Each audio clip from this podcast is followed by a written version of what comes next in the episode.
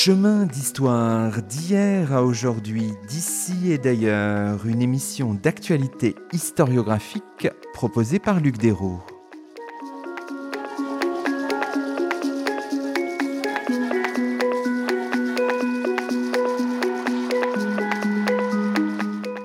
Bonjour à toutes et à tous, c'est le 75e numéro de nos chemins d'histoire, le 33e de la deuxième saison. Aujourd'hui, nous avons le plaisir d'accueillir à notre micro Rachel Renaud. Bonjour à vous. Bonjour. Rachel Renaud, vous êtes maîtresse de conférence à Le Mans Université et vous avez coordonné la réédition de la guerre des paysans en Allemagne un texte signé Friedrich Engels, publié initialement en 1850 et qui reparaît aux éditions sociales dans la traduction d'Émile Bottigelli et avec une préface de l'écrivain Éric Vuillard. Aujourd'hui, dans nos chemins, nous nous promenons entre 16e et 19e siècle à la recherche de la guerre des paysans. Alors, pour nos auditeurs, il faut quand même rappeler un peu euh, ce qu'est la guerre des paysans, qui est l'objet de ce, livre, à commencer peut-être par l'expression hein, qui finalement euh, est assez inexacte ou peut-être approximative. En allemand, c'est Deutscher Bauernkrieg. Habituellement, quand on utilise cette expression, on renvoie à une révolte ou peut-être un ensemble de révoltes qui a lieu ou qui ont lieu dans les territoires du Saint-Empire romain germanique, en Suisse, en Autriche, entre 1524 et 1526. Dit comme ça, ça vous semble à peu près juste, Rachel Renaud? Oui, tout à fait. Euh, il y a effectivement deux choses assez singulières dans cette expression de guerre des paysans. Tout d'abord, effectivement, ce terme de guerre pour désigner un ensemble de révoltes qui est relativement euh, euh, saillant et qui montre à quel point ce conflit a marqué la mémoire collective allemande. Il y a le terme de paysan qui est en partie inexact, vous l'avez soulevé, puisque euh, la guerre des paysans mobilise bien au-delà des cercles de la paysannerie et, du monde rural, elle mobilise aussi un nombre relativement important de, petits membres de la société urbaine. Et puis alors Allemagne, hein, évidemment, euh, toute cette question sur laquelle on aura l'occasion de revenir euh, tout à l'heure, euh, des, frontières du soulèvement et des appartenances, la question de l'unité ou pas de l'Allemagne à l'époque moderne, hein, qui occupe beaucoup Friedrich Engels. Alors, si on regarde un peu les choses, si on essaye de donner quelques éléments saillants de cette révolte ou de cet ensemble de révoltes entre 1524 et 1500 26, on peut dire que des paysans, on verra qu'il y a d'autres catégories, vous venez de le dire, prennent les armes, clament leur adhésion à la réforme luthérienne et leur volonté de bouleverser l'ordre politique, économique, social.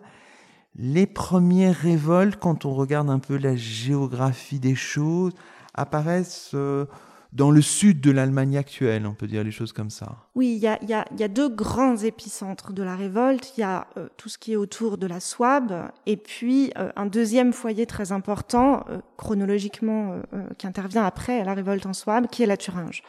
Là, ce sont les deux foyers. Après, il y a tout un tas d'autres régions qui sont, qui sont touchées. Ce qui, ce qui, occupe beaucoup Friedrich Engels, c'est la question de la division, hein, de l'impossible unité de ces révoltes relativement localisées ce qui frappe l'historien euh, aujourd'hui rétrospectivement, c'est plutôt au contraire la très grande coordination de ces euh, mouvements particuliers, euh, l'ampleur qu'a prise cette guerre des paysans, cet ensemble de révoltes qui a quand même réussi à se fédérer autour de la question de la réforme, qui a fourni un socle et un terreau commun aux revendications, qui a permis une forme d'unité. Et ça sera la dernière très grande révolte avant 1848. C'est-à-dire qu'entre 1525 et 1848, il n'y a plus dans cette Allemagne très morcelée politiquement que des révoltes d'envergure euh, régionale. On n'aura plus de soulèvement qui touchera comme ça l'ensemble de l'Empire, ou en tout cas une très grande partie euh, euh, du Saint-Empire. C'est ça qui lui a donné sans doute aussi sa place dans la, dans la mémoire collective. Vous avez, en présentant cette géographie, prononcé le nom de Thuringe. Alors évidemment, c'est important. Turin, j'en pense aussi à Luther, bien sûr.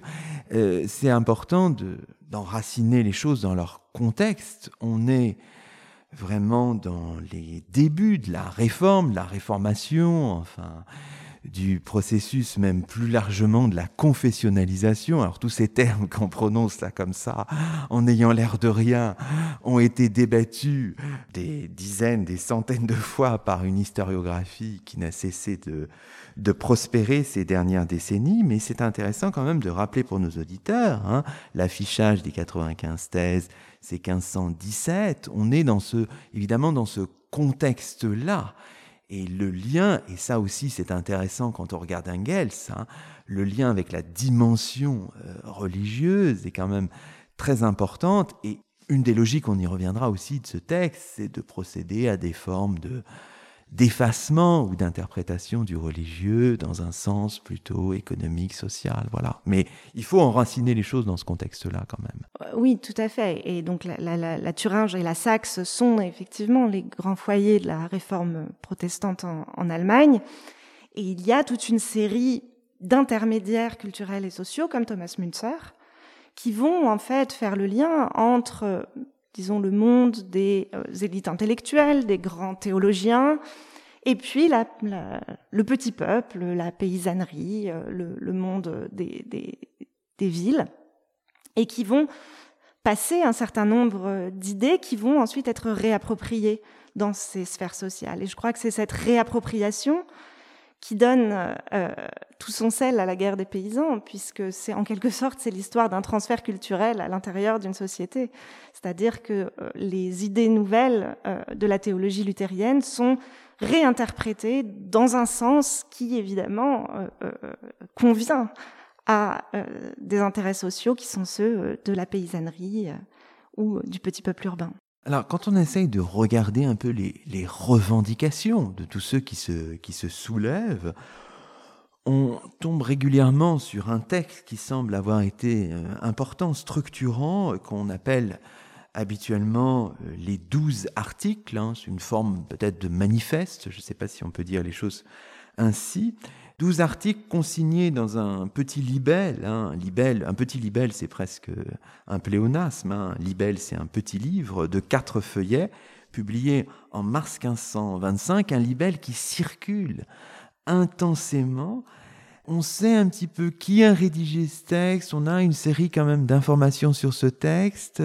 Dites-nous à la fois peut-être les auteurs peut-être de ce, de ce texte et puis ce qu'il contient aussi. Alors ces douze articles, c'est un, un, texte tout à fait fascinant qui aurait été rédigé à Memmingen par un pelletier, Sébastien Lotzer, et puis un, un, un, prédicateur. On pense que c'est le résultat d'assemblées paysannes. Hein. C'est des points qui sont pas du tout abordés par Friedrich Engels parce que c'est des points qui sont très méconnus à l'époque, comme globalement tout ce qui concerne l'organisation collective des révoltés, ce sont des points qui sont relativement passés sous, silence dans le, dans le texte, par rapport en tout cas euh, aux, historiographies plus récentes. Et donc on pense que ces douze articles seraient le résultat de grands rassemblements de révoltés, de discussions collectives entre insurgés. Il y a deux choses. Alors d'abord, avant d'en venir au contenu de ces douze articles, effectivement, le fait qu'il s'agit d'articles, qu'il s'agit d'un manifeste, il ne s'agit plus de suppliques. Ça, c'est un point très caractéristique de nombreux euh, soulèvements populaires à l'époque moderne. C'est-à-dire que lorsqu'on bascule dans la révolte ouverte, on sort de la dimension de l'humble suppliant qui demande aux autorités une faveur, une concession, et la revendication se fait plus affirmative. On est dans quelque chose qui est de l'ordre de la prescription et non plus de la demande humble qui est la posture du bon sujet, celle qu'on attend hein, du, sujet euh, obéissant. Donc ces articles, d'un strict point de vue formel, ils sont déjà intéressants parce qu'ils montrent un premier basculement dans une revendication beaucoup plus affirmée et une conscience hein, euh, beaucoup plus forte de, du rapport de force. Euh, deuxièmement, sur le fond, ces douze articles, alors ils présentent des revendications euh, effectivement euh, classiques d'ordre économique et social hein, sur les communaux, sur les droits de package, sur les droits de mutation aussi, donc tout ce qui va relever euh, des redevances seigneuriales. Et ils sont systématiquement légitimés par les Écritures. Là encore, c'est un trait classique des revendications euh, des révoltes populaires d'Ancien Régime, c'est-à-dire on se réfère à ce qui est inattaquable, à ce qui est extrêmement consensuel, pour légitimer des revendications qui, elles, le sont beaucoup moins.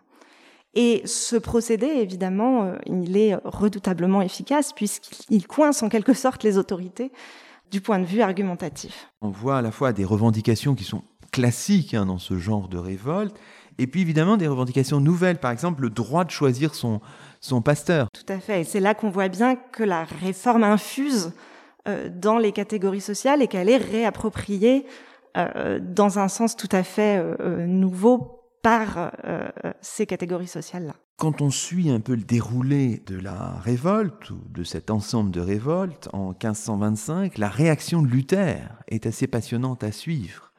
Bon, il y a d'abord une forme de, de, silence, on regarde les choses, on observe, et puis il y a un texte qui est publié en avril 1525, complété en mai, un texte qui appelle d'abord à la paix tout en récusant aux paysans, ça c'est assez passionnant, hein, le droit de se soulever.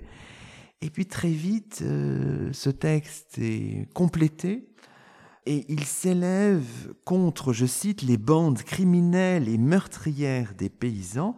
Et vraiment, cette version-là, constitue, euh, Rachel Renault, une forme d'appel à la répression. Et c'est même un texte très violent. C'est un texte d'une très grande violence hein, qui appelle à, tuer les paysans euh, de façon extrêmement explicite. Pour une raison, semble-t-il, assez simple, c'est que Luther a absolument besoin des princes il a absolument besoin des princes dans euh, le rapport de force entre la papauté, l'empereur et euh, donc tous ces princes qui constituent l'Allemagne le, moderne, enfin l'Allemagne du Saint-Empire. Et face à l'ampleur que prend la rébellion paysanne, entre guillemets, face à, la radicalité des revendications également, il fait ce choix de récuser hein, ces, ces, paysans qui se réclament pourtant euh, de sa, de sa théologie. Il s'ensuit euh, une guerre de plumes avec Münzer extrêmement virulente. Hein. Euh, Luther est très virulent, mais Münzer l'est tout autant. C'est aussi tout le sel de ses pamphlets qui adoptent un, langage d'une très grande violence. Alors oui, c'est ça qui est saisissant, parce qu'on est arrivé ce faisant en mai 1525. Mai 1525, finalement, ce sont les grandes batailles qui marquent euh, la défaite hein, de tout ce mouvement, de Böblingen, de Frankenhausen, de Saverne, de Königshofen. Mais le mois de mai 1525, c'est aussi l'exécution de Thomas Münzer, le 27, hein, le 27 de ce mois, qui est une figure majeure du mouvement. Alors pour le texte qui nous intéresse, c'est passionnant parce que par moment, le texte d'Engels vire au, face-à-face, un peu Luther, euh, Münzer. Oui, tout à fait. Et c'est d'ailleurs euh, assez frappant de voir à quel point Engels fait de Münzer un leader révolutionnaire avant l'heure, qui aurait par ailleurs face à lui des têtes incultes, comme il les appelle, hein, qui ne seraient pas à la hauteur de l'avant-garde que représenterait Münzer. Il y a plusieurs pages assez frappante sur ce, sur ce point-là, où Münzer finalement serait trop en avance sur son temps pour les troupes qu'il a à diriger. Et ça expliquerait aussi en partie euh, pour Engels la défaite de la, de la paysannerie qui ne serait pas à la hauteur à cette époque-là de son, de son rôle historique, tandis que Münzer, ce leader éclairé, cette avant-garde, peut-être, serait lui capable, comme un visionnaire en quelque sorte, euh, d'imaginer en anticipation le communisme, hein, comme il le dit euh, à plusieurs reprises. Bon, évidemment, le mouvement se prolonge quelque peu, notamment au Tyrol, mais grosso modo, disons que le mois de mai 1525, c'est quand même une césure notable. Alors, maintenant qu'on a présenté un petit peu le, contexte, la guerre des paysans, projetons-nous en quelque sorte au XIXe siècle cette fois, et regardons euh, l'intérêt finalement que le jeune Engels, puisqu'il est quand même relativement jeune quand il publie ce texte, a pour la guerre des, des paysans. Alors son texte paraît en 1850 dans la nouvelle gazette rhénane, revue politique et économique, alors qu'il est à Londres avec Karl Marx. Vous dites qu'on sait assez peu de choses finalement sur la genèse du texte, mais ce qui compte sans doute et ce qui est très important, c'est ce contexte-là, 1850. Euh, si je dis que c'est deux ans après 1848, c'est une la palissade, mais ça compte euh, vraiment énormément pour comprendre les choses, Rachel Renaud. Absolument. Alors sur ce, sur ce contexte, il y, a, y a beaucoup de choses à dire. Effectivement, vous l'avez rappelé, euh, Engels est assez jeune, il a 30 ans, il est né en 1820. On sait peu de choses de la jeunesse du texte, puisque, euh, comme souvent quand euh, Marx et Engels sont dans la même ville, on n'a plus de correspondance pour euh, servir de source. Donc on a avant tout les écrits rétrospectifs d'Engels sur son texte, puisqu'il ne cesse de chercher à le reprendre pour le compléter et l'amender au fil de sa vie. Il n'en trouvera jamais le temps. Mais on a la trace dans sa correspondance de, ces, de, cette, de ce souci permanent de, de reprendre ce texte. C'est un texte qui est écrit explicitement pour repenser 1848 à la lumière de 1525. Donc il fait en quelque sorte ce long détour par le XVIe siècle pour comprendre le présent révolutionnaire et l'échec révolutionnaire de, 1848, avec un double but, je dirais, à la fois regonfler le moral des troupes après euh, l'échec de, de 48, et puis également un but plus scientifique, euh, à savoir tester en quelque sorte le matérialisme historique qui vient d'être théorisé euh, sur un cas pratique, sur un cas concret, c'est pour ça d'ailleurs qu'il ne fait pas lui-même le, travail d'enquête euh, empirique. Hein. Il s'appuie sur un ouvrage de 1842 qui est euh, euh, extrêmement copieux et qu'il va suivre de manière très littérale à certains, à certains moments. Il le reconnaît à l'orée de l'ouvrage, il reconnaît sa dette envers Zimmermann de ce point de vue-là. Et contre ce récit, il s'inscrit un peu donc contre cette histoire très narrative et propose euh, ce qu'on pourrait anachroniquement appeler une histoire problème, mais euh, effectivement avec ce souci de donner du sens et du sens y compris au sens téléologique du terme, hein, c'est-à-dire de donner une direction à ce flot d'événements en le réinterprétant d'un point de vue matérialiste, c'est-à-dire pour le dire très très vite, non pas simplement comme la conséquence simplement de choix théologiques et intellectuels, mais en l'inscrivant dans des conditions matérielles, c'est-à-dire en particulier économiques. Mais pas seulement, il y reviendra, hein, euh, c'est-à-dire les, conditions économiques sont un des moteurs principaux pour lui des évolutions historiques. Elles ne sont pas le seul moteur, contrairement à certaines interprétations un peu caricaturales le, texte circule vraiment entre le, le présent de l'auteur et le, passé, celui du XVIe siècle, entre 1525 et 48, et est fait d'un certain nombre d'allers-retours, en quelque sorte. Absolument, il est construit sur la volonté d'une analogie permanente. Alors, évidemment, le risque, c'est de se laisser avoir par des ressemblances, et non pas euh, d'arriver à de vraies analogies.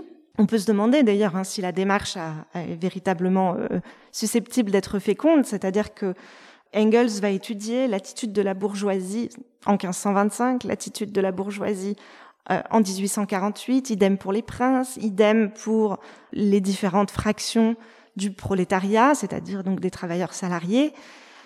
Il fait ses va-et-vient en permanence avec plus ou moins de bonheur, mais il y a quelque chose de l'essai dans ce texte. Et je crois que ça, c'est quelque chose qu'il faut absolument pas oublier. La réception du texte, on a souvent fait euh, un texte fondateur, un texte auquel on se référait euh, de manière peut-être parfois un peu littérale.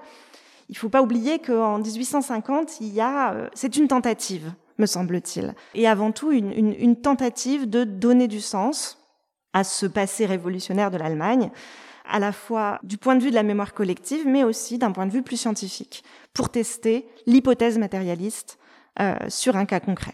On voit que le raisonnement amène Engels à dire, hein, c'est à la page 100 de votre édition, que la guerre des paysans apparaît comme une anticipation, je le cite, en imagination du communisme et une anticipation des conditions bourgeoises modernes. Alors évidemment, on peut être un peu effaré de cette façon de voir, mais en même temps, vous dites, ça je trouve que c'est tout à fait passionnant dans votre introduction, que probablement il ne s'agit pas seulement de, de, de formes d'anachronisme, même, même si bien sûr il y en a, mais c'est aussi quelque chose qui est vraiment au fondement finalement, vous le dites, de la geste historienne.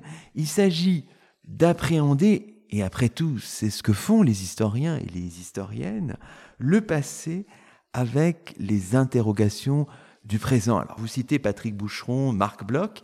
Pour nous, c'est très précieux, ça nous parle, ça, euh, Rachel Renaud. Oui, tout à fait. Il y a, pour reprendre justement une expression de Nicole Leroux, il y a une audace dans ce geste. Hein. Il y a une audace très forte. Et il y a, je crois aussi pour Engels en 1850, une forme d'urgence politique.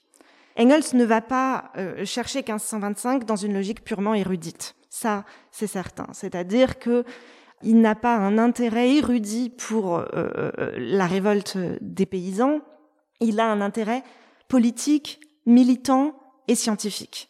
Et cet intérêt politique, militant et scientifique, il est complètement ancré dans euh, le présent du milieu du, du, du 19e siècle. Et comme vous le disiez, je crois que c'est un geste que l'on fait toujours en tant qu'historien. On interroge évidemment le passé. Le passé nous interpelle à partir de ce que l'on vit. Il donne, il permet de donner une épaisseur au présent, une densité qu'il n'a pas sinon.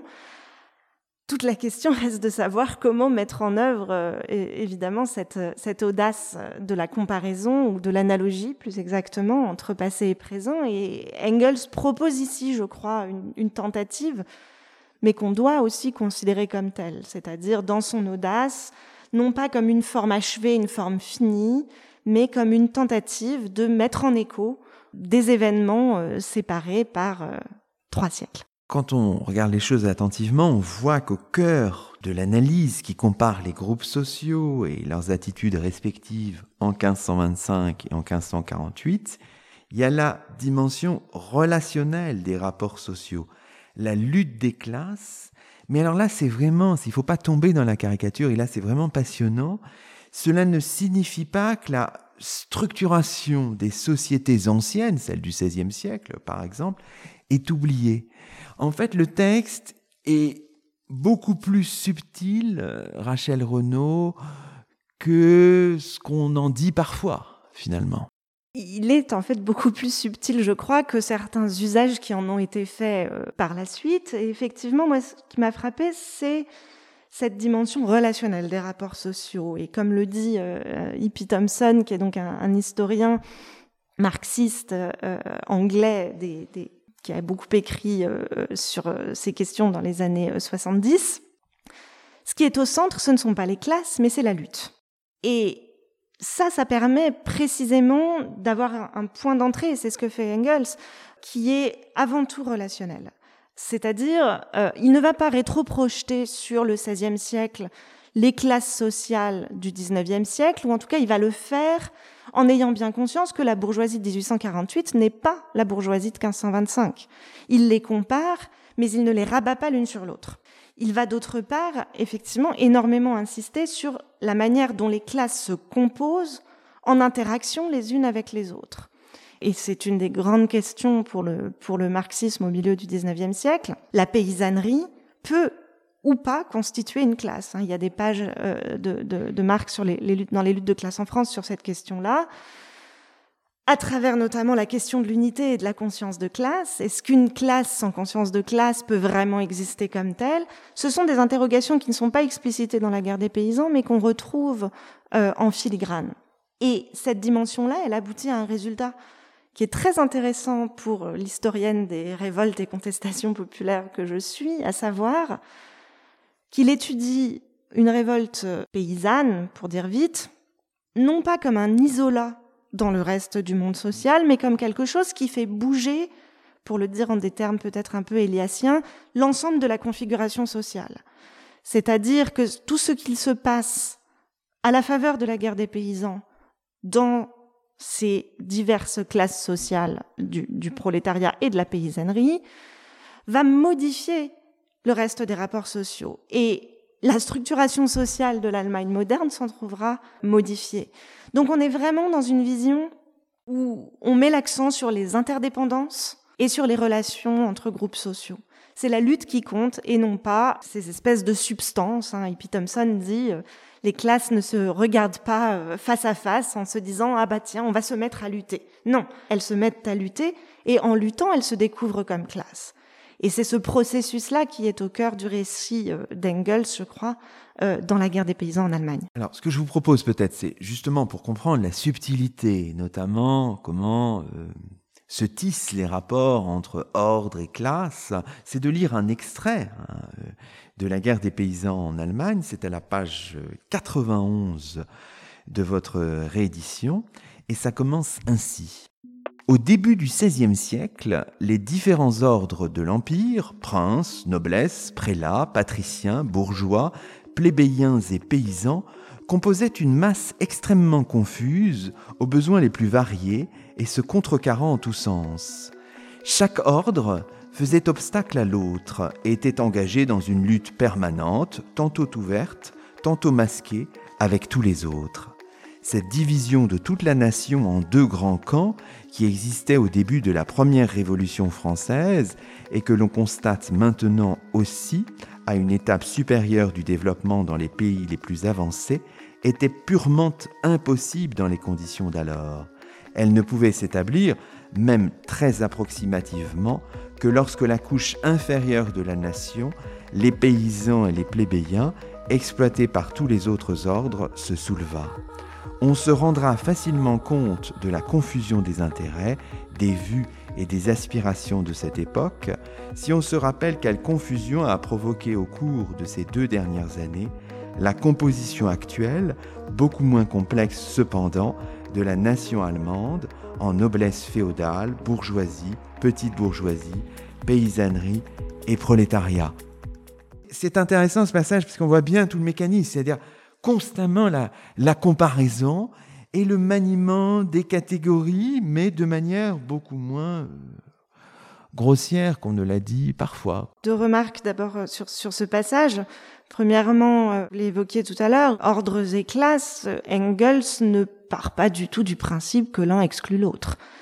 Il n'y a absolument aucune difficulté à penser l'intersection entre des ordres structurés juridiquement, des appartenances politico-juridiques, et une structuration de la société en classe. Oui, parce qu'il faut, faut rappeler pour nos auditeurs hein, que du point de vue de l'historiographie, il y a eu dans les années 70, hein, on se souvient, intellectuellement en tout cas, des débats très très importants entre les tenants de l'ordre ou désordre et les tenants des classes. Hein, euh, je ne sais pas, je pense bien sûr à Roland Mounier, peut-être du côté des ordres, évidemment, Boris Porchneff du côté des classes. Et ça a beaucoup marqué l'historiographie. Donc relire ça, ça nous permet aussi de relativiser les choses. Hein. C'est ça, tout à fait. Il n'y a euh, aucune difficulté euh, chez Engels. Enfin, ça ne fait absolument pas problème. À l'époque, la question est peut-être plutôt de savoir ce qui, en définitive, est déterminant dans l'organisation euh, du réel social.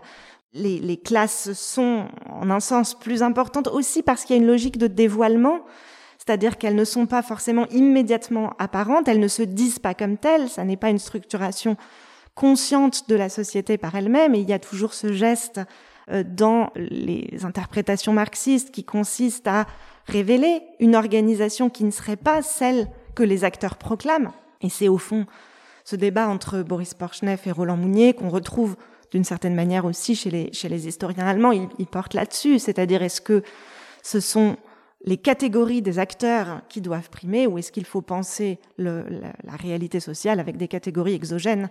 Au fond, c'est un peu ça. Hein, L'alternative se situe finalement plutôt là que sur un choix entre ordres et classes. Et effectivement, Engels, lui, euh, ne, choisit, euh, ne choisit pas du tout. Et puis deuxièmement, donc sur ce, ce passage que, que, vous avez lu, qui est intéressant, on voit bien à quel point, pour Engels, il y a une forme de confusion dans l'organisation sociale qui est clarifiée par la lutte. C'est-à-dire que la lutte sociale, en quelque sorte, met de l'ordre dans des appartenances qui jusque-là sont euh, euh, relativement euh, mouvantes ou en tout cas peu claires. Et c'est bien pour ça que c'est la lutte qui est au cœur et non pas la classe. Hein, parce que la classe, en fait, intervient à la fin du processus. Une fois que la lutte a clarifié les camps, les appartenances, les intérêts des uns et des autres. Je ne sais pas si les historiens de la Révolution française seraient d'accord avec euh, cette division de toute la nation en deux grands camps qui serait parfaitement claire, mais euh, toujours est-il que pour ce qui est de l'analyse de la structuration sociale du XVIe siècle, on est effectivement dans quelque chose de beaucoup moins rigide, beaucoup moins caricatural que ce que l'on pense et puis que ce qu'en ont fait aussi quand même certains usages historiens qui sont aussi responsables de cette rigidification. Terminons peut-être cette première partie de l'émission en évoquant un peu le plan suivi par euh, Friedrich Engels hein, dans, son, dans son livre La guerre des paysans en Allemagne. Alors, dans la réédition que vous, vous proposez, il y a les préfaces aussi, euh, à l'édition 1870, à l'édition 1874. On part d'une présentation assez générale de la situation économique, de la structure sociale de l'Allemagne. On a ce double portrait Luther-Münzer. On revient un petit peu aussi euh, dans les années précédentes, tout ce qui concerne les prodromes de la guerre des paysans. Puis on évoque différentes phases du, du, du conflit. Donc c'est un plan qui est plutôt, on pourrait le qualifier de relativement classique. Enfin.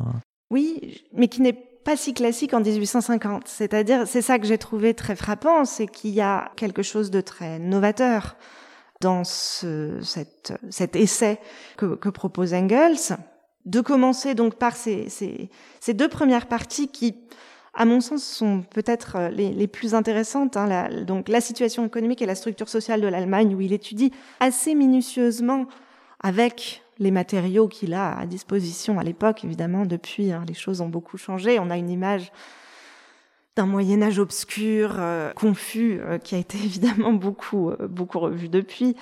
Donc, situation économique et structure sociale, où il étudie quand même assez minutieusement les évolutions de la fin du, Moyen Âge en Allemagne. Et de là résulte, et c'est là qu'est aussi euh, la, nouveauté du geste, de là euh, résultent les idéologies. C'est-à-dire, euh, il propose quand même, du fait de ce plan, une histoire des pensées théologiques qui n'est pas une pure histoire intellectuelle. Et là aussi, il y a quelque chose d'assez neuf qui consiste à inscrire socialement l'histoire intellectuelle pour lui donner euh, sa consistance et son épaisseur, c'est-à-dire sortir d'un pur monde des idées. Euh, c'est aussi hein, euh, l'histoire de toute la rupture avec Hegel de, de Marx et Engels sortir d'un pur monde des idées et ancrer socialement les prises de position en fonction d'intérêts ou de moments et de groupes sociaux. La troisième partie revient effectivement en arrière. Elle repart de la fin du, XVe siècle. Elle est intéressante aussi parce que elle inscrit cette guerre des paysans dans un temps long des séditions populaires et des séditions millénaristes. Donc, elle montre aussi le, souci d'Engels de faire de la guerre des paysans non pas un apax, non pas un événement complètement singulier qui serait sorti tout armé de, euh, la réforme, mais qui a bien sûr une, longue histoire de, de sédition et de mémoire aussi collective, populaire, derrière elle.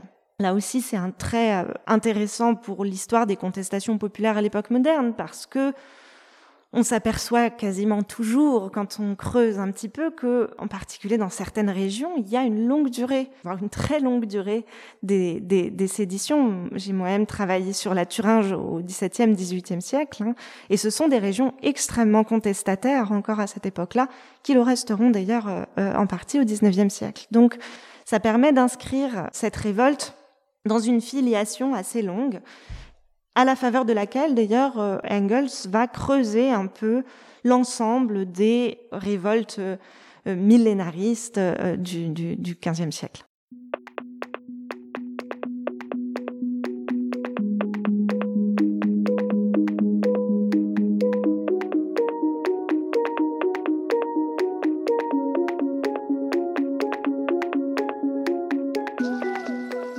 Vous écoutez Chemin d'Histoire, une émission d'actualité historiographique. Aujourd'hui, Luc Dérault s'entretient avec Rachel Renaud, maîtresse de conférence à Le Mans Université. Rachel Renaud qui a coordonné la réédition de La guerre des paysans en Allemagne, un texte signé Friedrich Engels, publié initialement en 1850 et qui reparaît aux éditions sociales.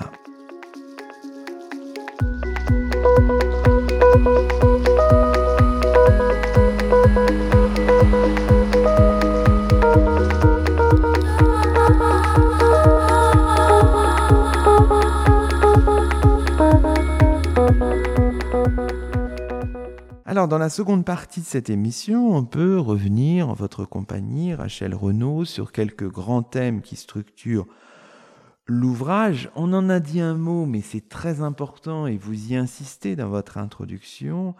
La religion apparaît toujours comme le masque d'intérêts économiques et sociaux, et c'est peut-être là finalement que la distance historiographique se mesure euh, peut-être le plus. Hein. Vous soulignez aussi la réticence assez forte hein, d'Engels vis-à-vis du prophétisme de Münzer.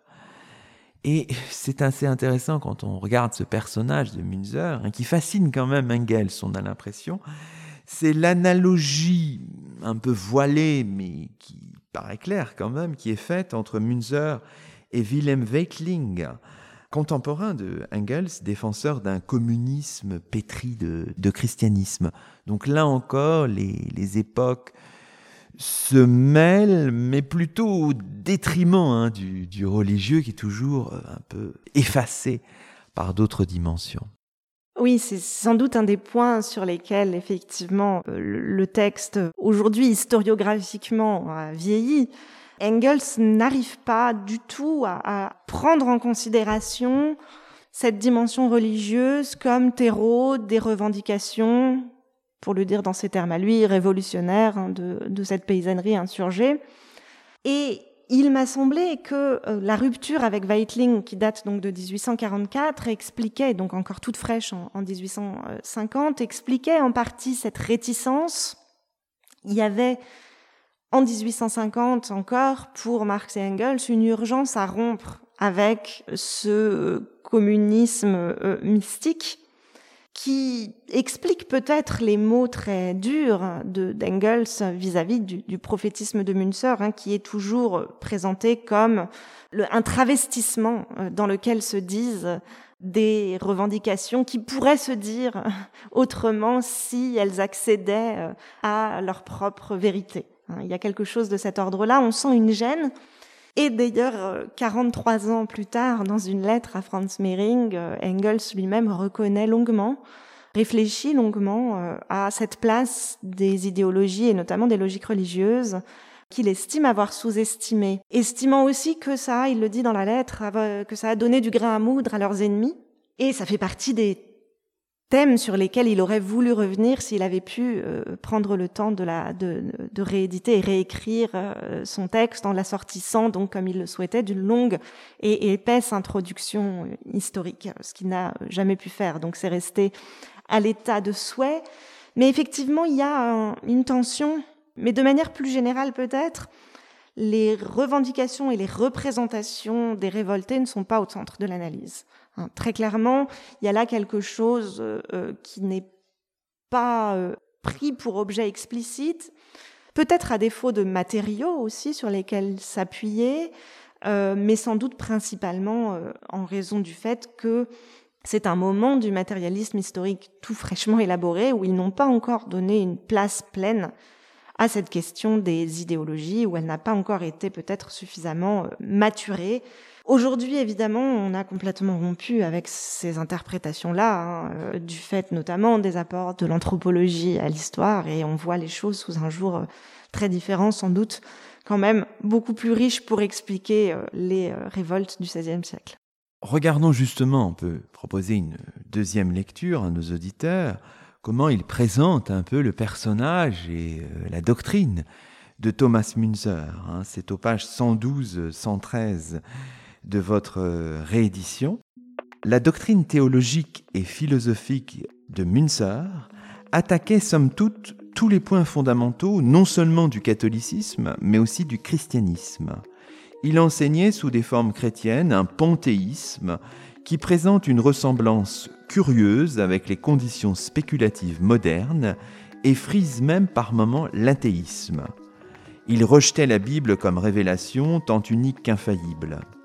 La véritable révélation vivante, c'est, disait Münzer, la raison, révélation qui a existé de tout temps et chez tous les peuples et qui existe encore. Münzer enseignait cette doctrine en la dissimulant la plupart du temps sous les mêmes tournures chrétiennes sous lesquelles la philosophie moderne a dû se cacher pendant un certain temps. Mais la pensée profondément hérétique ressort par tous ses écrits et l'on s'aperçoit qu'il prenait beaucoup moins au sérieux le masque biblique que main disciple de Hegel aujourd'hui. Et cependant, 300 ans séparent Münzer de la philosophie moderne. De même que la philosophie religieuse de Münzer frisait l'athéisme, son programme politique frisait le communisme. Ce programme, qui était moins la synthèse des revendications des plébéiens de l'époque qu'une anticipation géniale des conditions d'émancipation des éléments prolétariens en germe parmi ces plébéiens, exigeait l'instauration immédiate sur terre du royaume de Dieu, du millénium des prophètes, par le retour de l'Église à son origine et par la suppression de toutes les institutions en contradiction avec cette Église soi-disant primitive, mais en réalité toute nouvelle. Pour Münzer, le royaume de Dieu n'était pas autre chose qu'une société où il n'y aurait plus aucune différence de classe, aucune propriété privée, aucun pouvoir d'État autonome, étranger aux membres de la société. On voit l'analyse, alors là, bon, j'ai sauté quelques passages, mais donc ça, ça, rend les choses encore plus explicites, mais on voit bien qu'on glisse assez quand même rapidement d'une analyse un peu strictement religieuse à des catégories socio-économiques. On voit bien ce basculement hein, dans cet extrait de la page 112-113, euh, Rachel Renaud. Oui, tout à fait. Il y a effectivement quelque chose de très frappant euh, à la lecture de Münzer aujourd'hui, où on croit reconnaître hein, certains traits extrêmement modernes. Je crois qu'aujourd'hui, les historiens sont quand même beaucoup plus mitigés sur euh, cette euh, voilà cette modernité de, Thomas Münzer et puis peut-être qu'ici Friedrich Engels pêche quand même par anachronisme, on peut peut-être ah le, reconnaître. Peut le dire, là. les études mettent beaucoup plus l'accent justement sur sa théologie, son, son prophétisme religieux, qu'Engels ici sous-estime parce qu'il voit en Münzer, euh, de nouveau c'est assez frappant dans le passage que vous avez lu, il y voit un avant-gardiste, hein, c'est toujours ce terme de préfiguration, d'anticipation. Münzer est ici euh, euh, en avance sur son temps, il propose, il, imagine presque sans en avoir conscience lui-même le, le, communisme trois siècles en avance, sans en avoir tout à fait la capacité, donc en travestissant sa pensée, en masquant sa pensée, j'ai essayé euh, autant que possible justement de remettre ce texte dans son contexte. Il faut le lire comme un texte de 1850 et non pas comme euh, sorte de texte qui aurait une, éternité historiographique euh, et dont on pourrait se, se, prévaloir sans le contextualiser. Bien sûr, mais en même temps, vous montrez ça très bien, je trouve, dans l'introduction. Les choses sont vraiment complexes parce que certes, la cause principale de la guerre des paysans n'est plus la réforme selon, euh, selon Engels, mais les différenciations dans la structure sociale. Mais il ajoute quand même que c'est pourtant bien sous l'influence de la réforme que des camps sociaux se structurent idéologiquement, l'un bourgeois autour de Luther, l'autre plébéien, ce terme est intéressant aussi, autour de Münzer. Donc vous dites encore, alors pour employer une expression que vous avez utilisée tout à l'heure, que le rapport entre idéologie et intérêt matériel reste un nœud irrésolu dans le texte. Donc on a toujours quand même cette complexité. Quoi. Il faut jamais enfermer un Gels dans un schéma malgré toutes les limites qu'on vient de, qu'on vient de pointer. Et c'est là que le texte est aussi toujours un essai, c'est-à-dire qu'il il, propose des tentatives, en quelque sorte, de penser le passé du XVIe siècle en écho avec le présent. Et il y a euh, en permanence euh, euh, des efforts dans un sens, puis dans un autre. On sent bien une volonté de tenir la complexité. Et je crois que c'est ça qui est intéressant aussi dans ce texte, plus d'un siècle et demi après, c'est qu'effectivement, il y a un effort constant pour tenir ensemble les différents aspects mais effectivement, le rapport entre, euh, enfin, la place de l'idéologie fait partie sans doute des éléments euh, euh, sur lesquels on sent Engels hésiter. Elle a un rôle très clairement dans la naissance de la conscience de classe et dans la structuration des camps, donc dans cette espèce de grande mise en ordre des groupes sociaux hein, dont, on, dont on parlait tout à l'heure. Alors, parmi les, les grands thèmes qui structurent l'ouvrage, vous y insistez aussi dans l'introduction, il y a une réflexion, on en a dit un mot euh, tout à l'heure, sur la question nationale allemande, la question de l'impossible unité politique de l'Allemagne travaille vraiment Engels hein, au XIXe siècle, mais il fait un lien toujours, il fait un pont évidemment avec le, le XVIe siècle.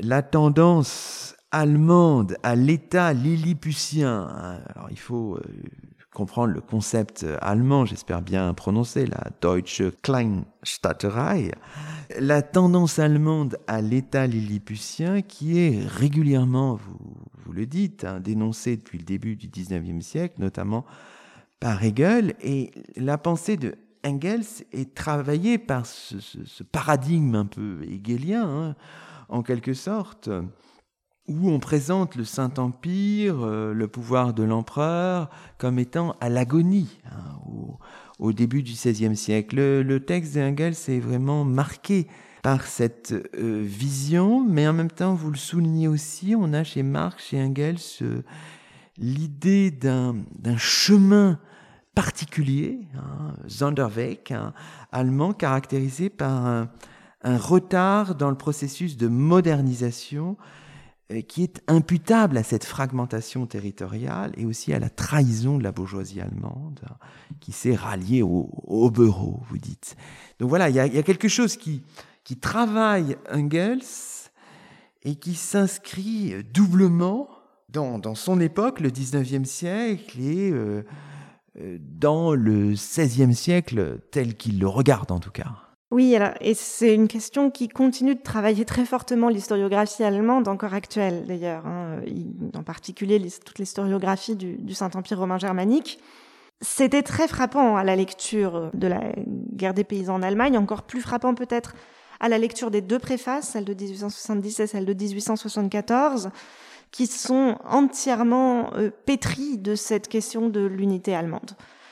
Alors en regardant 1525, Engels évidemment se pose la question de l'impossible unité, de l'échec de l'unité.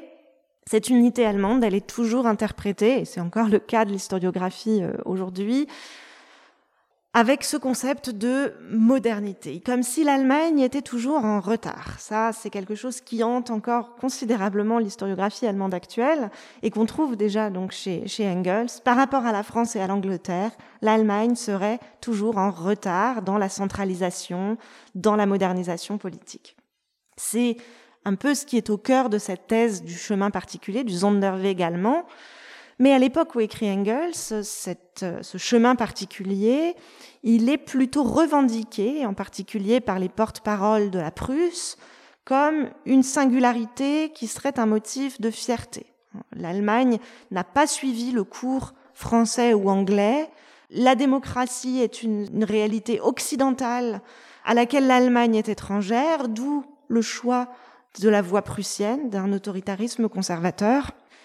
À l'inverse, Marx et Engels vont proposer de cette singularité allemande une interprétation un peu différente, hein, euh, qui va consister euh, notamment à, à, insister sur ce que vous avez évoqué, cette trahison de la bourgeoisie euh, allemande, hein, qui, au lieu de se rallier au cercle progressiste, démocratique, se serait donc rallié aux Junkers, ces grands propriétaires terriens conservateurs de l'Est de l'Elbe, Là encore, c'est une interprétation qui a fait l'objet, bien sûr, de critiques et qui a fait l'objet de critiques intéressantes, notamment de la part d'élèves de D.P. Thompson, bon, qui ont montré que la bourgeoisie allemande avait fait des choix qui étaient parfaitement cohérents et, conformes à ses intérêts, euh, qu'il n'y avait pas de trahison d'un rôle historique, et puis que par ailleurs, ces grandes catégories euh, de euh, la modernisation devaient être réinterrogées.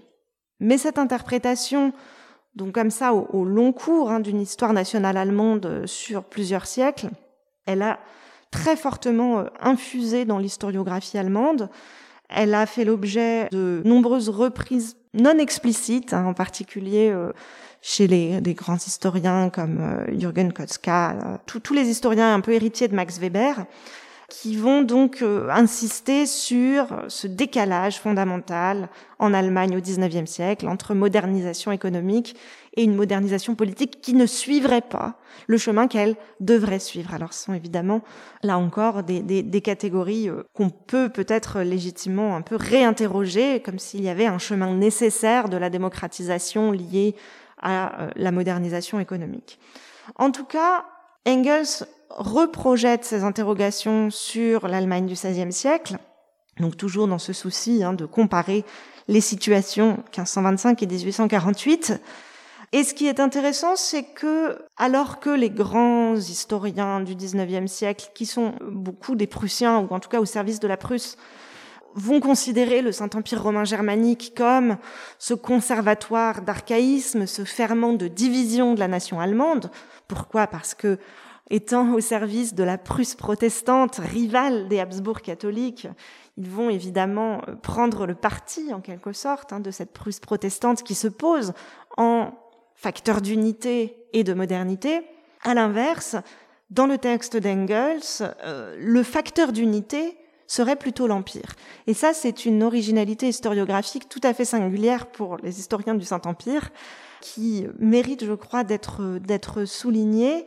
On n'a pas du tout cette idée, euh, même si on a la vision d'un empire un peu archaïque et d'un morcellement qui est néfaste au progrès euh, de la nation allemande, c'est bien l'empire qui pourrait être euh, le salut de, l'unité allemande.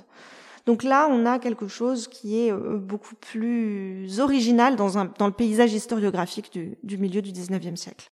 Il nous reste plus que, malheureusement, que quelques minutes hein, dans cette émission. Alors, on peut quand même dire un mot de ce que vous appelez toutes ces sédimentations. On aime beaucoup cette, euh, cette métaphore géologique, euh, historiographique.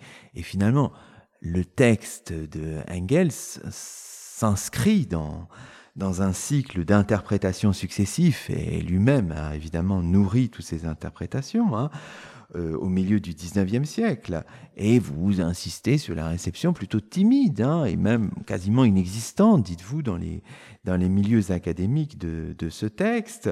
Vous soulignez le regain d'intérêt pour la guerre des paysans au début du XXe siècle, notamment sous l'influence des idéologies euh, et nazi.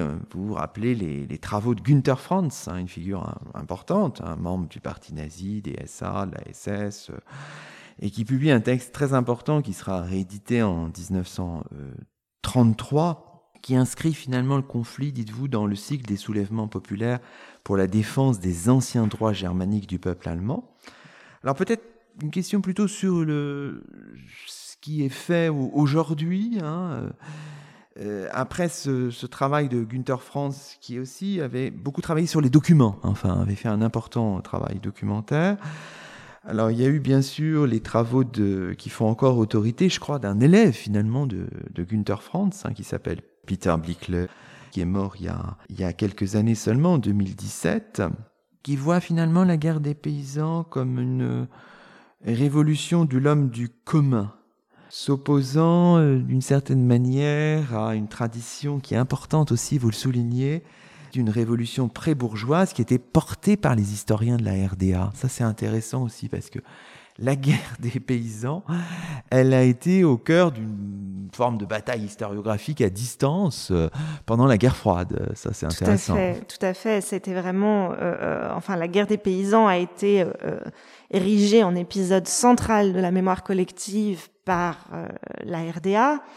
Et évidemment, contre ces interprétations, euh, un certain nombre d'historiens de RFA, euh, dont Peter Blickler, ont, proposé des interprétations alternatives. Mais je vais peut-être revenir un instant sur Günther Franz, parce que Günther Franz est l'historien qui a été matriciel pour l'historiographie de, de, RFA. Or, comme vous le rappelez, et je le dis dans l'introduction, Günther Franz a été un membre éminent du parti nazi, et son interprétation de la guerre des paysans porte la trace de cette idéologie nazie. Très fortement, quand on lit ses écrits, c'est extrêmement frappant. Alors, personne n'a jamais fait mystère hein, de l'appartenance de Günther Franz euh, au NSDAP, de son engagement. Il était proche de Rosenberg. Mais Günther Franz a toujours balayé d'un revers de la main cet engagement nazi en disant que ses écrits historiques euh, n'en avaient pas été touchés. Les choses en sont restées là et personne n'a jamais chercher véritablement, je crois, à ma connaissance en tout cas, à avoir une explication sur le fond euh, dans l'interprétation de Günther Franz, une explication idéologique sur le fond, avec ce, ce, ce terreau quand même euh, euh national-socialiste, idéologique très fort. Et ça a en partie infusé euh, euh, les interprétations ouest-allemandes euh, de, la, de la guerre des paysans. Alors, loin de moi l'idée de dire que Peter Blickle fait une interprétation nazie de la guerre des paysans, je ne veux pas du tout dire les choses comme ça. Simplement, je crois que dans l'historiographie allemande actuelle de la guerre des paysans, manque encore une discussion frontale avec le substrat idéologique de Günther Franz, qui a été indéniablement un historien essentiel de la guerre des paysans, en particulier par le très important travail documentaire qu'il a fait, hein, vous l'avez rappelé, de récollement des suppliques. C'est un des premiers à avoir donné énormément de voix aux revendications des paysans insurgés, mais en même temps, en interprétant cela comme en particulier une défense du peuple allemand contre tout ce qui était les importations étrangères romaines, et puis une révolte très politique, pas du tout économique ou sociale, hein, bien sûr, donc quelque chose qui s'accordait très bien avec les vues nazies et qui porte régulièrement encore la trace, disons au moins, de ces aspirations très euh, contre-révolutionnaires ou en tout cas folkish, peut-être plus que plus que proprement euh, que proprement nazi. Deuxième point, et, je vais être euh, rapide, effectivement, cette guerre des paysans, elle a été au cœur de la guerre froide, hein, vous l'avez dit, et de la structuration de l'Allemagne en deux, en deux, en deux Allemagnes. Même si Peter Blickle a eu beaucoup le souci de la discussion avec les, historiens est-allemands, il y avait quand même quelque chose de l'ordre, qui rejouait hein, cette, division euh, de, de l'Allemagne en deux. Dernier point, on connaît mal aujourd'hui euh, l'historiographie, enfin l'historiographie est-allemande a été relativement passée sous silence après la réunification, alors qu'il y a euh, énormément de travaux tout à fait intéressants, bien loin là encore des caricatures de dogmatisme, même s'il y a aussi tout un tas de travaux, évidemment, euh, dont la plume était bridée par le régime. Mais ça n'a pas toujours empêché ni l'audace historiographique, ni l'audace euh, intellectuelle. Terminons peut-être notre émission en évoquant euh, tous les mérites finalement de, ce texte, hein, qui est euh, vous le dites d'une certaine manière, un texte fondateur, on l'aura compris, du point de vue de l'épistémologie, de la méthodologie. Alors, Éric Vuillard, dans sa, dans sa préface, hein, Éric Vuillard, qui, je rappelle, a écrit aussi un, un livre important hein, en 2019, il est paru en janvier 2019, sur cet épisode hein, euh, euh, de la guerre des paysans, un livre qui est paru euh, chez Actes Sud sous le titre La guerre des pauvres. Éric Vuillard dit dans sa préface que c'est un livre résolument moderne. Rachel Renaud, c'est compliqué. Vous l'avez dit, à mon sens, ce qui fait l'intérêt de le relire aujourd'hui, c'est son intérêt méthodologique et épistémologique. Et de ce point de vue-là, il m'a semblé que c'est un livre fondateur à, de nombreux égards, ne serait-ce que par, le plan adopté, par la démarche, par cette volonté justement de, de proposer une histoire euh, non pas seulement intellectuelle, mais une, vraie histoire sociale euh, des, des, des, des, idées des idées théologiques, hein, par la démarche matérialiste euh, qui est quand même euh, vouée à une grande postérité historiographique. À tous ces égards-là, c'est un texte, je crois, tout à fait fondateur. Alors moderne, c'est un terme embarrassant, d'autant plus que c'est un terme qui sature l'historiographie allemande de part en part. Euh, c'est en tout cas un texte qui a encore des choses à nous à nous dire, peut-être sans doute pas sur la guerre des paysans elle-même. Je crois que si on cherche à comprendre le déroulé des événements, les représentations des insurgés, ce n'est pas forcément vers Engels qu'il faut se tourner.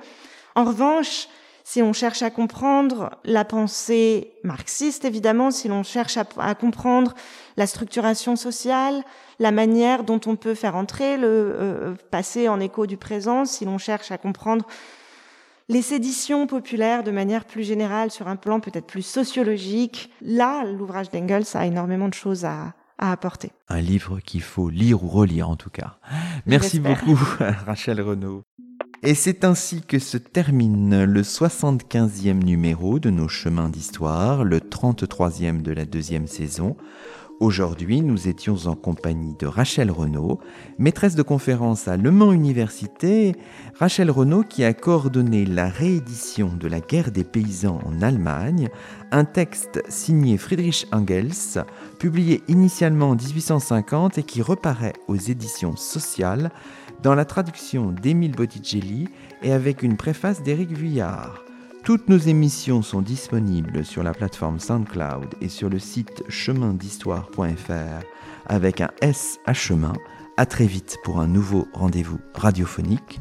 Que la force historienne soit avec vous.